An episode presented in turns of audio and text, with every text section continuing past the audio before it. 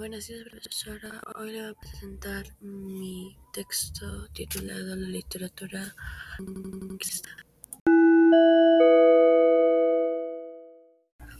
Un día en el colegio una maestra comenzará un nuevo tema, la literatura de la conquista. Todos sus alumnos prestan mucha atención debido a que es algo nuevo para ellos y no tienen conocimiento de esto. Entonces la profesora comenzó.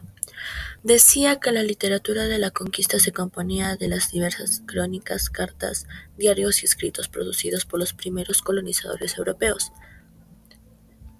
Las principales manifestaciones literarias eran las crónicas y las cartas de descubrimiento. Todos los alumnos estaban maravillados con este tema. Se les hacía interesante. Muchos de ellos querían saber más, como también la minoría quería que acabe la clase. La profesora prosiguió con su explicación. Dijo que habían cronistas nativos como españoles. Eh, explicó cómo eran los cronistas españoles.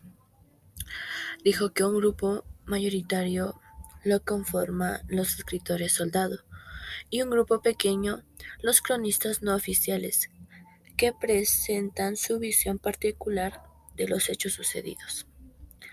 Todos estos cronistas son españoles, y todos ellos escribían de la perspectiva del conquistador. Ahora, los cronistas nativos, los cuales eran miembros de la familia incaica, aprendieron de la cultura española y lo utilizaban para expresar su propia visión, las tradiciones y costumbres de sus pueblos.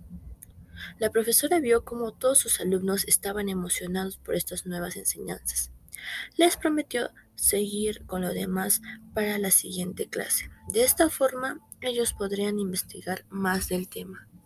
Muchas gracias. Espero que les haya gustado mi texto.